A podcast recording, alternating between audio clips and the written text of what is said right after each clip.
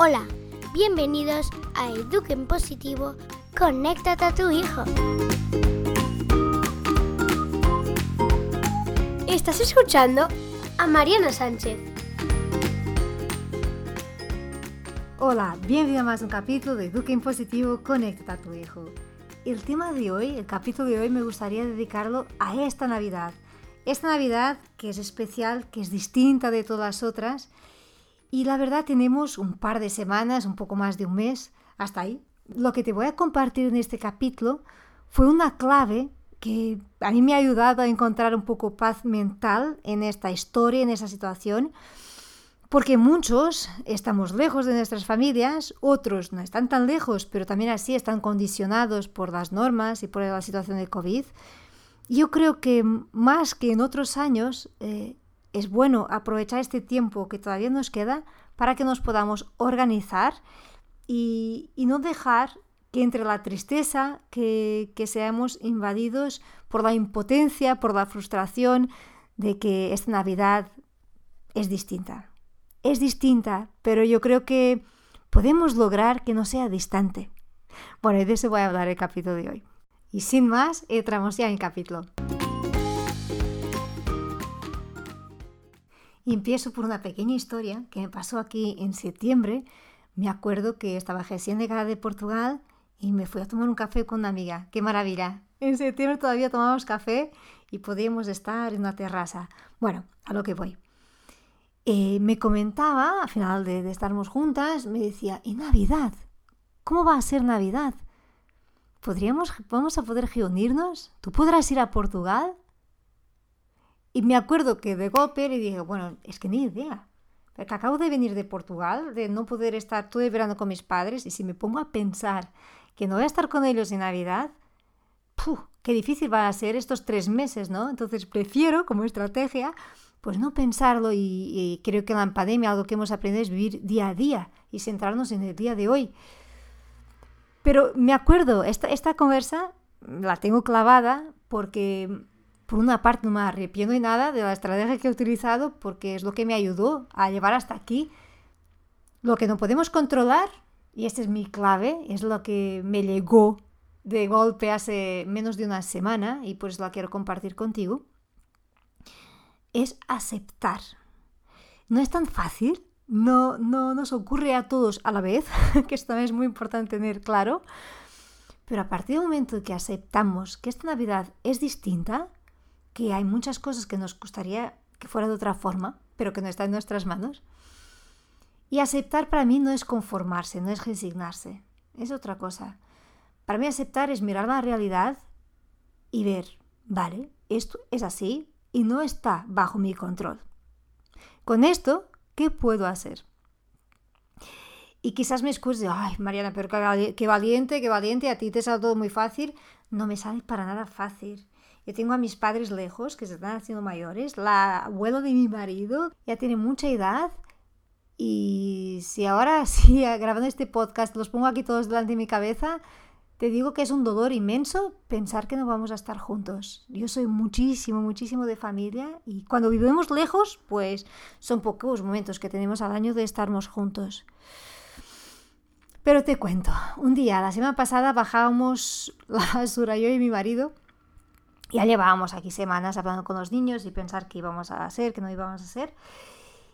Y de golpe le dije, mira, quizás mejor aceptar que este año pues no iremos a Portugal. Y mi marido me mira y me dice, bueno, quizás sí, mejor irnos pensando que, que eso es lo más probable que ocurra. Y le miré fijamente y digo, no, no es que vamos pensando, vamos a aceptar, vamos a pensar que es el día de hoy y que las circunstancias son estas, para que a partir de aquí nos podamos organizar y podamos con tranquilidad preparar la mejor Navidad que sea posible este año. Bueno, con lo cual me miró, me ha dicho, vale, lo veo, lo compro. Subimos y vamos a cenar todos juntos, que es un clásico, algo aquí importante en casa. Y hablamos con los mayores. Claro, la bebé todavía no opina, no, no se entera de nada.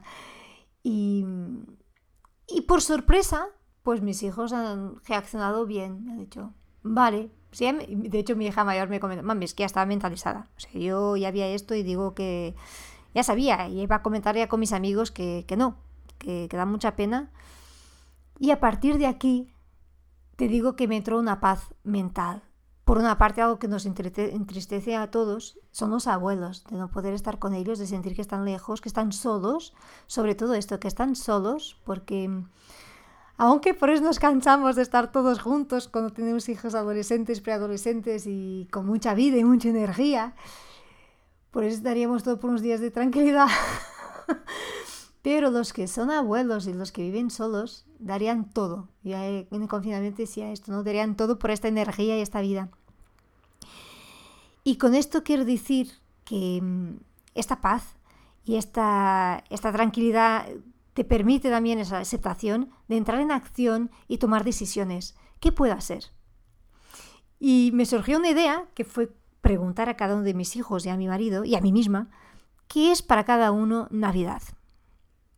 Y es una propuesta que es una propuesta así en abierto que les dejé para pensar y reflexionar, no algo que me tuvieran que contestar al, al minuto, sino que pensar con cariño y para que podamos entre todos definir qué no puede faltar este año en nuestra Navidad.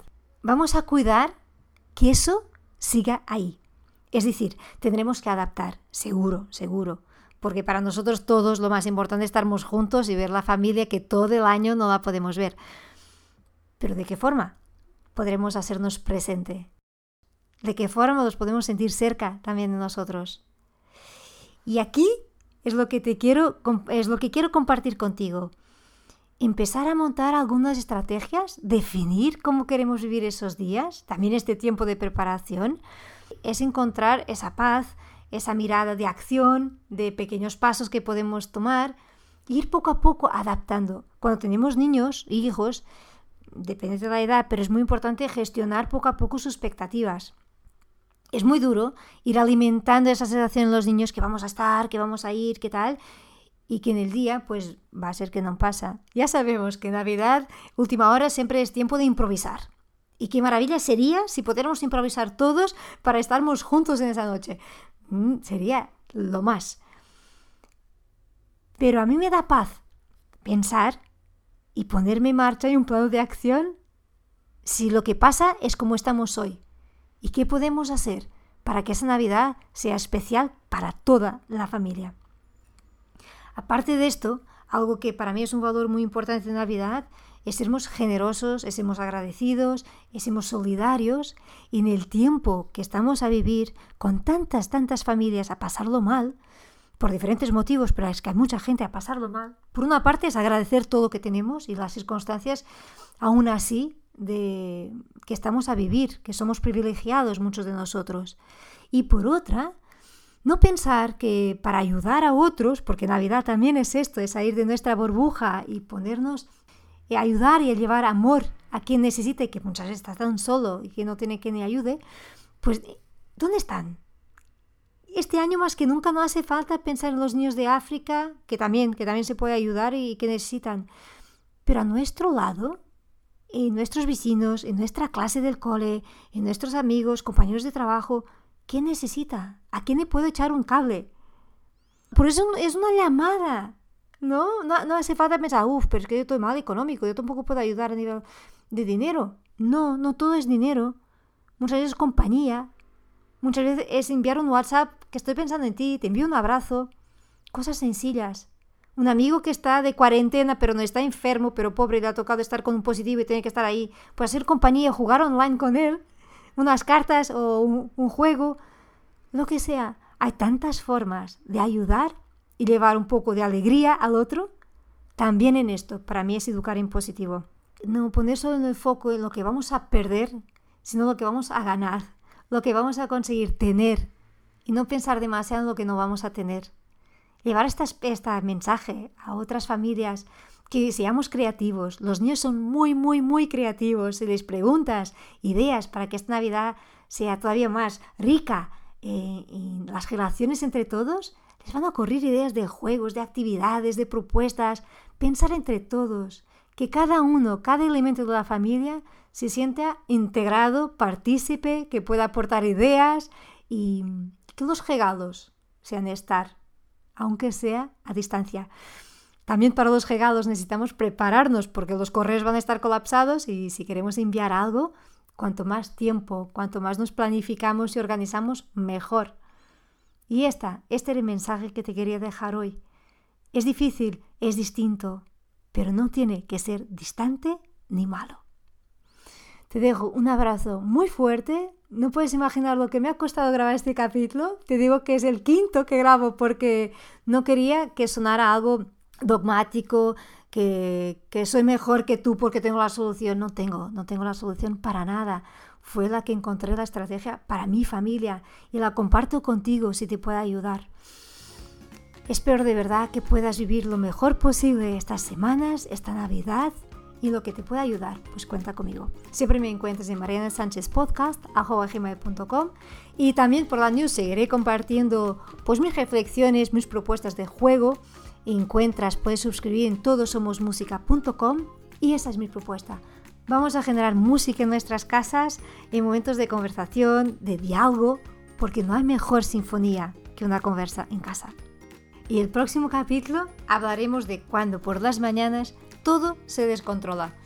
Bueno, si este capítulo te ha ayudado y crees que puede ayudar a otras familias a, ver la Navidad que vamos a vivir desde otro punto de vista, pues comparte, comparte este capítulo por redes, por WhatsApp y también nos encuentras en Telegram en Eduquen Positivo Podcast y en Instagram. Me puedes contactar por ahí puedes difundir por las redes por donde crees que pueda llegar a más familias. Todos juntos conseguiremos esto, generar más música en nuestras casas y menos luchas y menos ruido. Te dejo un fuerte abrazo y nos vemos o por la news o en el próximo capítulo. Gracias por estar ahí.